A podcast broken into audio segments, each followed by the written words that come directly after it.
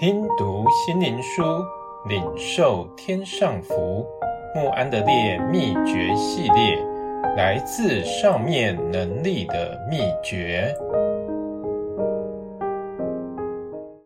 第十六日，靠圣灵行事，顺着圣灵而行。我们若是靠圣灵得生，就当靠圣灵行事。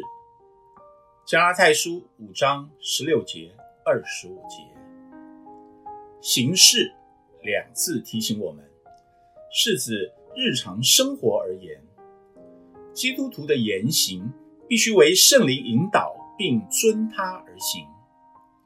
这是那些在灵里服侍主、不靠肉体的属灵人记号。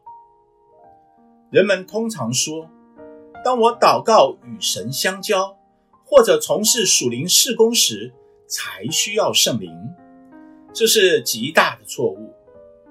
在我们日常的工作中，才最需要它，因为世界有很大的诱惑力，使我们远离神。所以每天早晨，我们要求父赐我们当天新鲜的灵。当在一天中的任何时候，都记得圣灵与我们同在。当我们的心灵仰望父神时，切记圣灵永远内住在我们心中。保罗说过：“你们既接受基督耶稣是主，就当遵他而行。”接着又说：“要披戴主耶稣基督。”基督徒外出时必须披戴主耶稣基督，正如外衣一样，并以行为显明基督住在他里面。并靠圣灵行事。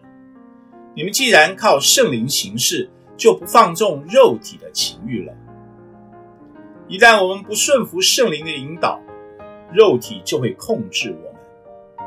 哦，我们知道圣灵给予我们说不尽的恩典。